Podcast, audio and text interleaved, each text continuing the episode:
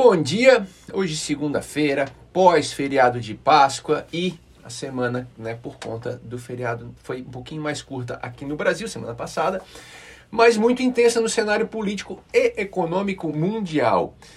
Por aqui foi uma semana um pouquinho mais volátil, no fim das contas, uh, foi de realização no Ibovespa, de queda no Ibovespa, que apresenta ainda queda no mês. Uh, a gente teve uma alta significativa no petróleo, né, no mercado mundial. Os juros, tanto aqui como lá fora, ficaram também um pouquinho mais voláteis, apresentando alta, especialmente por conta de dados divulgados de inflação. E o câmbio acabou fechando praticamente estável, ele anda mais estável, perto da casa dos 4,70. Aí tem um ponto interessante a maioria dos analistas já começa a prever dólar abaixo de 4,80, muitos até já se aproximando dos 4,50 em 2022. Por outro lado, as projeções de inflação ainda não foram revisadas, tá?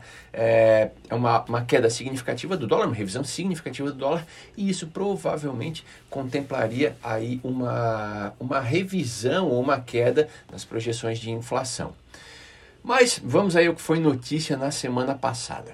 Organização Mundial do Comércio reduziu a projeção de crescimento do comércio global em 2022, decorrência da guerra e das sanções impostas pela China. Aliás, essas sanções aí mereciam um capítulo à parte. A inflação continua apertando no mundo. Uh, nos Estados Unidos, o índice de preços tem alta de 8,5% nos últimos 12 meses e no Reino Unido chega a 7%. Com isso, aumentam as apostas de altas mais contundentes nos juros americanos uh, nas próximas reuniões do Fed. Se espera pelo menos duas altas de 0,50 por lá. A inflação no mundo ela está muito ligada aos preços do petróleo, que essa semana, né, como a gente disse mais uma vez, uh, teve alta e acabou gerando uma certa preocupação.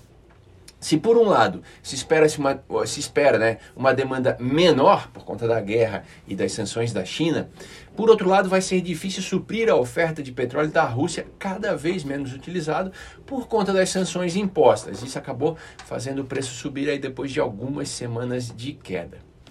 Em relação à guerra, Finlândia e Suécia começam a debater a, é, sobre a adesão à OTAN. A Rússia, por sua vez, ameaça aí caso uh, haja essa adesão, com mobilização nuclear. Uh, os Estados Unidos preparam uma nova ajuda militar com envio de armas para a Ucrânia. A União Europeia também aprovou uma, uma nova rodada de assistência militar à Ucrânia. A Suíça também resolveu adotar aí as medidas uh, ou as sanções né, da União Europeia contra a Rússia.